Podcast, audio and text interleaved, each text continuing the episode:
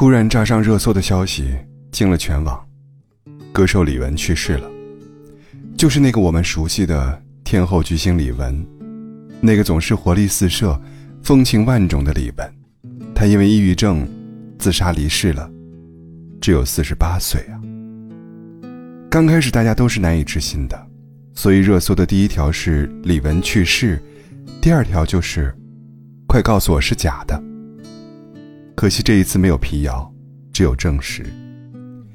李玟的二姐随后发了长文，说李玟七月二号在家中轻生，被送医后一直昏迷，三天后与世长辞。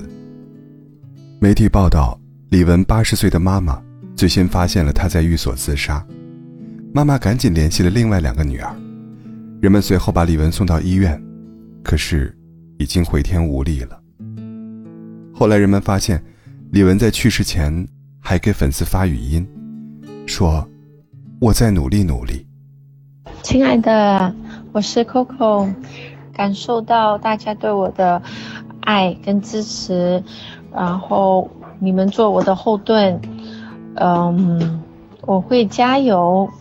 那这段这段时间呢，希望你们。自己身体健康快乐，我非常想念大家，我在努力努力。大家之前以为他说的“在努力努力”，是指腿部的疾病康复。现在看来，他可能是在闯更艰难的关。他明朗洒脱的外表之下，可能藏着一颗很不快乐，也并不坚强的灵魂。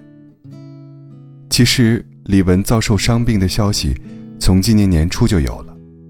二月份的时候，他就发微博说：“我要面对生命中最大的挑战与恐惧。”他罕见的把自己的痛苦和脆弱展露给人们看，但他仍然给自己打气，称自己是女战士。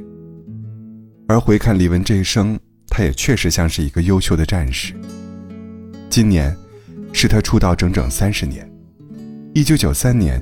李玟参加了香港无线电视台主办的节目《新秀歌唱大赛》，并且获得亚军。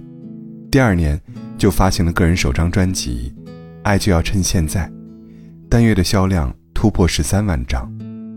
这对于一个新人来说，这个成绩相当的耀眼了。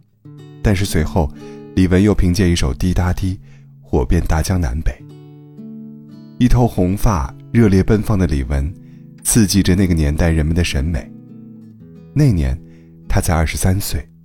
金牌制作人姚谦这样评价他：李玟能够将欧美的发声技巧和中文歌曲完美结合，并且吐字这样清晰，她是所有华语女歌手中唯一一个。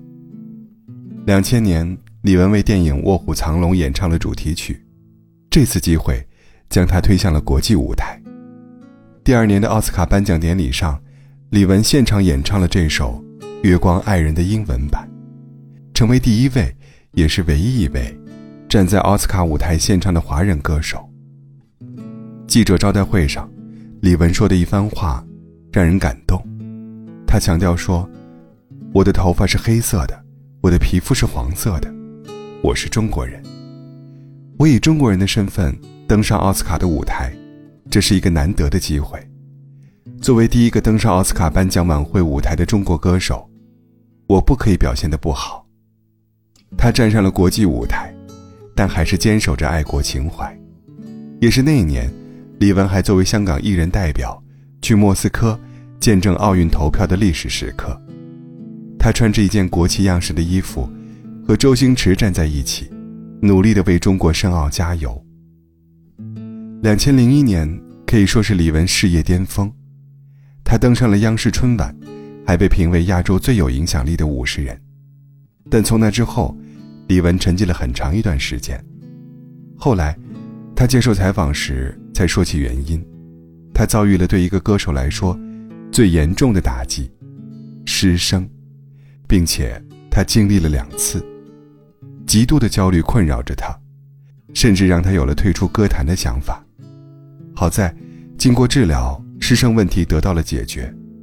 二零一四年，李玟参加《我是歌手》，状态非常好，好到外人根本看不出她曾经历了什么。他还晒出了自己的十年对比挑战照片，网友纷纷大呼冻龄了。李玟是一个要强的人，她一直努力的把自己最好的一面呈现给众人，她的身材、妆容、歌声，几乎都没有出过错。他最不能忍受自己是无力的、衰弱的、不美的，于是，把所有的病痛、压抑、焦虑，都藏了起来。这样苛求完美的性格，要追溯到他的原生家庭。李玟充满感染力的笑容。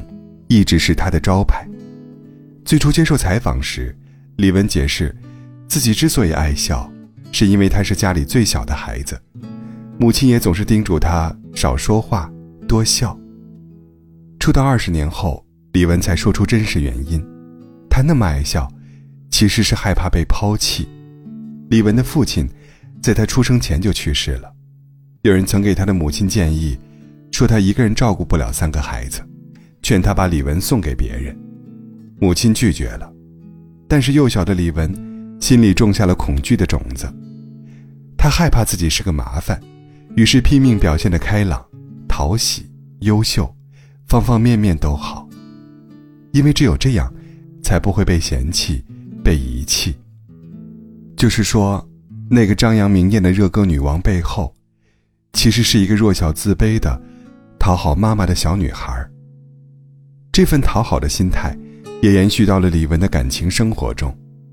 二零零三年，李玟和加拿大男子 Bruce 相识相恋，对方比他大十六岁，与前妻生了两个女儿。也许是为了填补父爱的缺憾，李玟认准了这个男人，连婚前协议都没签，就决然地和他结了婚。他结婚的时候，国际巨星云集，Beyonce、枪姐、火星哥。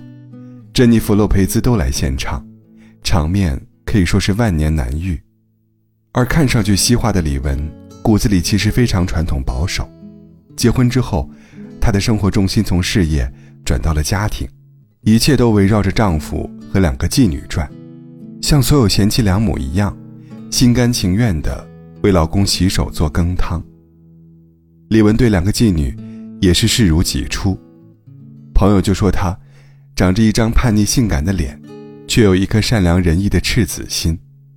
据说她为了生一个属于自己的孩子，忍受着巨大的痛苦，做了九次试管。